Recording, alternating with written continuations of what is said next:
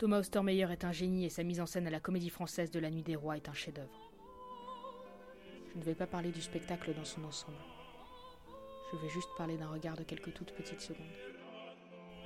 Un regard de Georgia Scaliette vers Denis Podalides.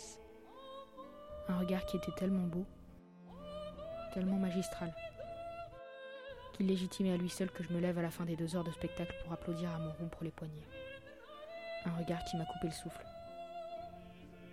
qui a figé le temps, qui m'a retourné les tripes et laissé vide. Un regard qui m'a rappelé pourquoi j'allais au théâtre et pourquoi je voulais y consacrer ma vie. Un regard que personne n'a vu peut-être, et qui ne me quittera plus. C'était sans doute le regard le plus vrai que j'ai jamais vu. Et c'était sur un plateau de théâtre.